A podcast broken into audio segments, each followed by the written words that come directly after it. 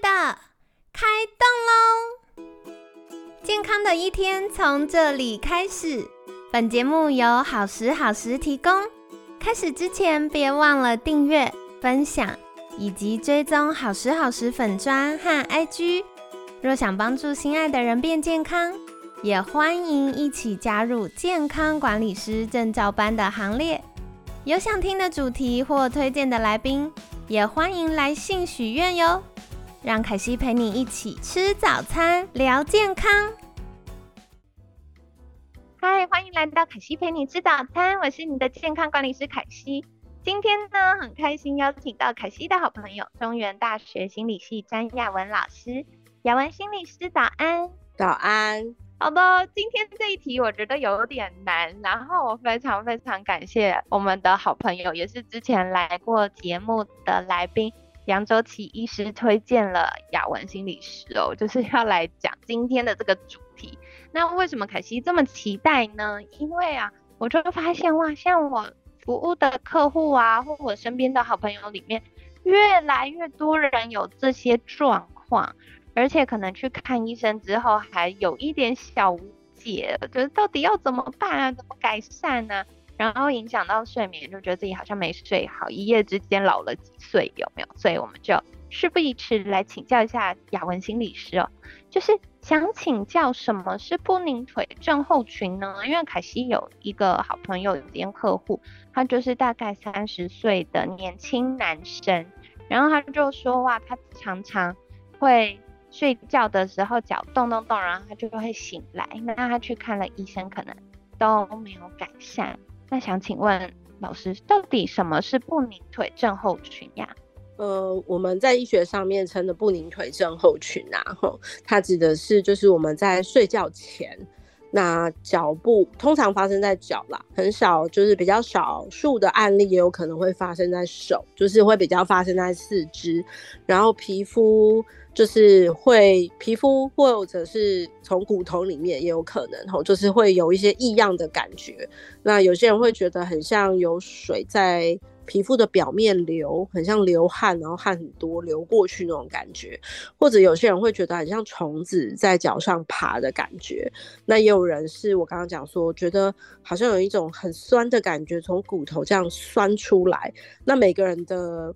呃报告。或者是感受经验会非常的不太一样，那那个不舒服的感觉呢，会随着你不动的时间越来越久，那那个感觉就会越来越强烈。然后那个强烈到就是会逼着你，就是想要动一动你的脚这样子。可是，一旦动一动之后，你会感觉到，哎，那个感觉很快就消失了，就或者是有很明显的缓解。哦，所以跟我们比如说坐久了脚麻会有点不太一样，因为我们不舒服，我们动一动，你会觉得哇，好麻哦，要麻很久，然后才会改善。哦，所以它应该是可以跟坐着然后脚麻有一个蛮明显的区隔。那还有另外一个部分是，有些人会有蛮明显的。日夜的节律的这个差异性，就是白天比较不会有这样子的状况，可是晚上的时候会有，然后所以会造成他们的一个困扰是说，因为我们躺在床上要准备入睡的时候，我们就会静躺着不动嘛，我们不会一直动来动去，然后准备找一个就是哎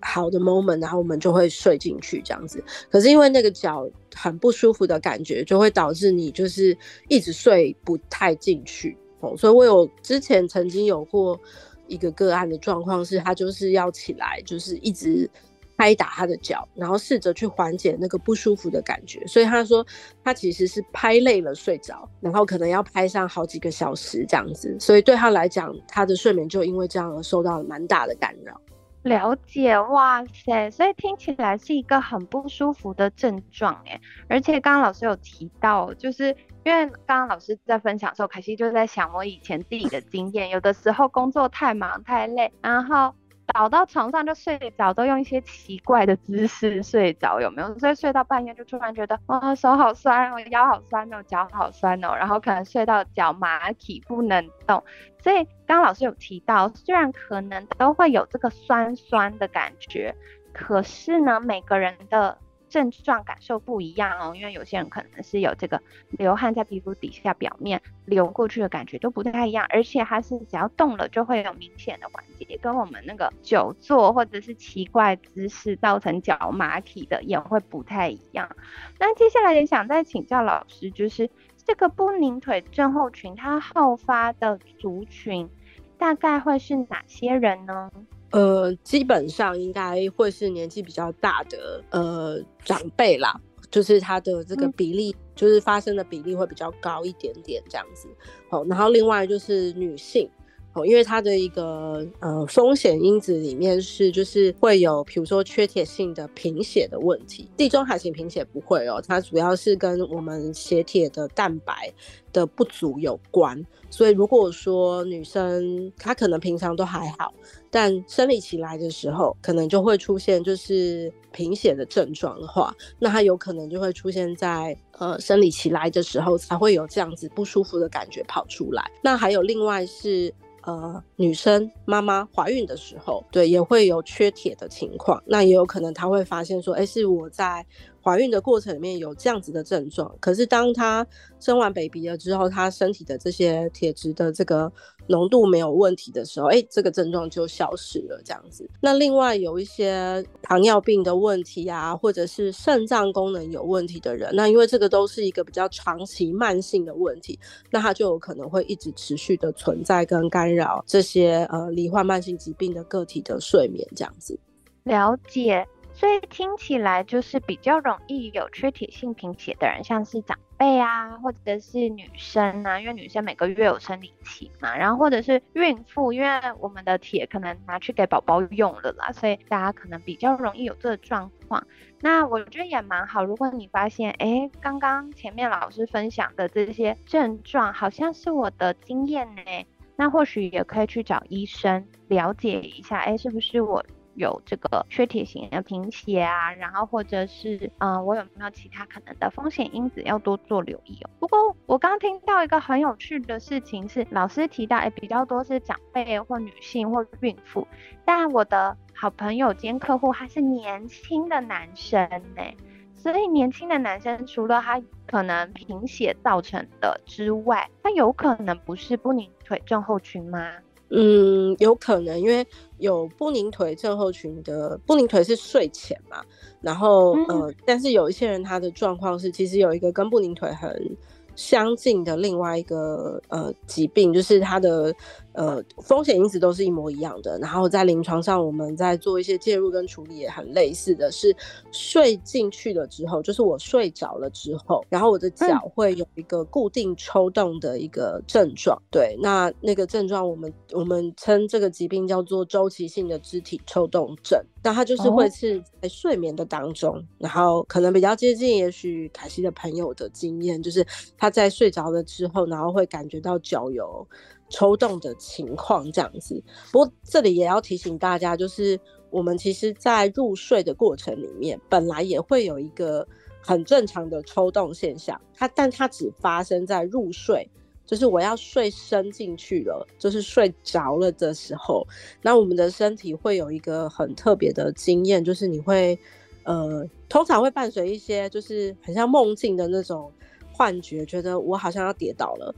或者是我的水杯好像要掉了，就是我会有一个，就是抽一下，然后尝试要去接住东西，或者是站稳的这样子的一个状态，然后呃，然后你就睡进去了。所以如果外人在观察的时候，可能会观察到说，哎，他就在好像看起来睡着，可是怎么抽一下？然后又继续睡这样子，那那个要睡刚开始睡的这个抽动，不是我们讲的周期性肢体抽动的，它是一个正常的，我们叫做睡期的一个抽动的现象。那如果睡进去一段时间了，然后看到观察到说也是以脚为主哈，有些人会手也会有，那你观察到说，哎，他的可能脚趾头动一动啊，脚踢一下，或是脚脚板就是有点摆动啊，拍一拍这样子，然后大概每隔可能一两分钟就一次，一两分钟就一次，那那个才是我们所谓的周期性肢体抽动症。了解了解，所以听众朋友们也不用太担心哦，就是担心说啊，我是不是有这个状况？其实刚老师有提到，快要睡着的那个 moment，我们可能就会有个半梦半醒，可能我们会感觉到我好像是哎。快要跌倒啊，还是要去接水杯啊，然后或者是有一些那个瞬间改变的动作的画面在我们脑袋里面，那我们可能身体就会有个抖动的反应啊。所以如果你没有一直持续每一两分钟发生一次的话，就不用太担心哦。那也感谢老师刚刚跟我们提到这个周期性的肢体抽动症，像凯西的客户啊，有些人有这个状况的话，多半是。太太失眠睡不着，然后跟就在研究先生嘛，想说哦打呼啊，然后或者是其他状况啊，然后就跟我说，哎，凯欣，我先生晚上睡觉的时候，他都会一直这样抖一下抖一下，哎，好，那如果是这样的话，可能自己比较不会发现，但有的时候是枕边人会发现。就跟大家分享一下。那接下来也想再请教老师的是，如果有这个不拧腿症候群的话，我们可以怎么样改善呢？因为有的时候半夜一直有这些嗯不舒服的感觉，就真的好难入睡哦。那我们有什么样的方法可以帮助我们改善这样的状况吗？嗯，好，这是一个蛮好的问题哈，就是。呃，我们其实临床上有一些病人，他们呃，应该是说这个问题应该蛮长期的存在的。可是当他的呃睡眠还蛮稳定的时候，有的时候他们自己似乎就可以自己克服这个问题，就是不会因为这样子而真的醒过来，然后或者是明显感受到睡眠比较浅。那如果是这样子的状况的话，其实不见得要积极的去寻求治疗，只要你不觉得这个东西它会对你的。呃，入睡啊，或者是睡眠品质造成很大的干扰。那如果说你发现说，哎，我最近可能也许因为压力比较大，我的睡眠也比较浅，结果一抽我就真的醒过来了，然后我也有点难睡回去，造成你实质上的干扰，或者是你觉得不行啊，我怎么睡好像那个睡眠白天起来的时候恢复性都不是很好，所以我真的有明显感受到我的睡眠品质下降了。然后刚好呃床伴啊，或者是太太啊、先生啊，也有跟我报告说，哎，我我有这样子的现象，我们会比较建议是先到医院里面去，呃找睡眠中心，或者是呃有一些医生他不见得呃有这个睡眠中心的特别的门诊，但他自己在他的诊间其实是会有特别的注记说，哎，我有在看睡眠的。这个问题的，那你可以找寻这样子的专科睡眠专科医师，然后去请他协助他帮你做一些协议的检查，确认说，哎，你是不是有血糖比较高的问题，或者是缺铁性贫血，或者是肾功能有出现状况，那厘清清楚说，哎，我到底应该要怎么做？是治疗我的糖尿，治疗我的肾功能的问题，然后补铁。那有时候针对这样子的一些风险因子做治疗了之后，你的症状可能就会改善。那如果呃没有找到任何的因素，因为确实这两个疾病也有遗传的因素存在里头，所以不见得都是因为这些呃疾病的原因，然后次发就是把把这个症状诱发出来的。然后，那如果是这样的话，我们就会建议说，可能可以考虑就是服药，我们会有一些药物可以针对这些。呃，就是动作障碍症，然后可以去改善你的睡眠品质。那如果呃除了药物之外呢，我们也会有一些我们讲的呃支持性的疗法，例如说，哎，睡觉之前你可以做一下按摩啊、泡脚啊，然后来让自己的症状可以有比较好的缓解，或者是就是要注意，比如说咖啡因啊，然后呃烟啊这些，它都有可能会去恶化。哦，这些症状的的的严重程度，那减少使用的话，也可以有一些改善的效果。了解，好，所以刚刚老师非常完整的介绍哦，希望大家可以听完之后觉得有点帮助，然后慢慢去就医的过程当中，也在生活当中可以抽丝剥茧，了解可能的原因是什么。那总而言之呢，咖啡因跟这个抽烟啊，还是尽量降低啦，不要造成身体太多的负担。然后另外咖啡因也会造成晚上有些人可能比较容易睡不好，所以就提供给大家参考。那最后也想再请教老师的是，这样听起来这个不宁腿症候群。它是跟神经传导比较有关吗？还是它是比较偏大脑神经传导物质的因素呢？应该它跟神经传导物质会有一些关联性，因为呃，如果以缺铁的那个部分来看的话，他们认为说它其实跟多巴胺的一些调控机制有关，所以这是为什么吃一些就是跟呃多巴胺相关的一些呃药物的话，其实是可以抑制这个动作，就是夜间的这个不正常的动作的发生。了解，所以对于那种压力太大的族群，可能他本来就有这个遗传，但他最近压力比较大，或者是又加上营养不均衡的话，就比较容易会触发症状出现，对不对？没错。哦，了解。好的，所以今天非常感谢老师这么详细的跟我们分享哦。那到了年底啊，我知道大家已经在最后冲刺了，可能需要靠着咖啡因把我们撑住，或者是很多在。在熬夜啊、加班的朋友们，真的是要好好照顾自己的健康啦。那今天就跟大家分享可能比较陌生的这个不宁腿症候群，还有老师加码分享的周期性肢体抽动症。那就希望大家可以有更多的认识，之后可以改善一下。那明天呢，我们就会继续来分享关于功能性睡眠障碍的主题。所以不知道你们最近。在我们这连续两个 月的睡眠障碍分享的内容之下，有没有睡得比较好呢？还是你有没有发现哪些小技巧，或者是新留意到了自己？哇，我本来以为我睡得很好，就后来发现可能没有这么好，都没有问题。欢迎来跟凯西分享哦。那欢迎可以善用我们节目的这个听众专用官方赖账号。那另外的话呢，陆续有一些听众朋友们在询问健康管理师 C 级证照班。那明年。预计会在三月初开办，就是明年度的第一班，所以等到这个报名资讯确认的时候，凯西也会在节目当中跟大家分享，那大家就可以再多多留意喽。很期待我们可以一起学习，一起成为健康管理师，服务更多有需要的人。那就跟大家分享。那一样，在节目尾声，想再次邀请雅文老师跟大家介绍。如果想要获得更多相关资讯，或者是好好来了解一下睡眠的相关议题，可以到哪里找到老师呢？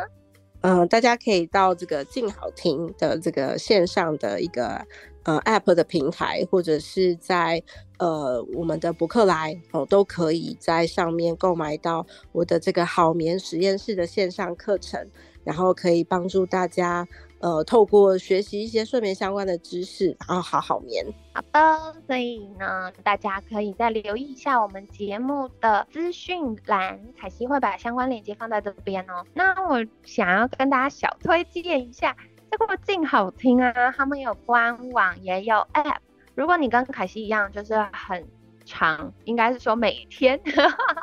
每天我早上刚蒙蒙醒在赖床的时候，或者是晚上睡前。要放松，让大脑开始放松的时候，我都会很有习惯听 podcast 或听音频课。那你就可以使用静好听的 app，就会非常的方便。所以呢，大家可以再去点进去官网或看一下 app，有非常多元的这个音频课。那如果你跟凯西一样，对于健康的主题呀、睡眠的主题很有兴趣的话，千万不要错过雅文老师的这个好眠实验室。里面的主题真的太精彩了，务必收藏好吗？所以推荐给大家喽。那今天非常感谢中原大学心理系詹雅文老师的分享，每天十分钟，健康好轻松。可惜陪你吃早餐，我们下次见，拜拜。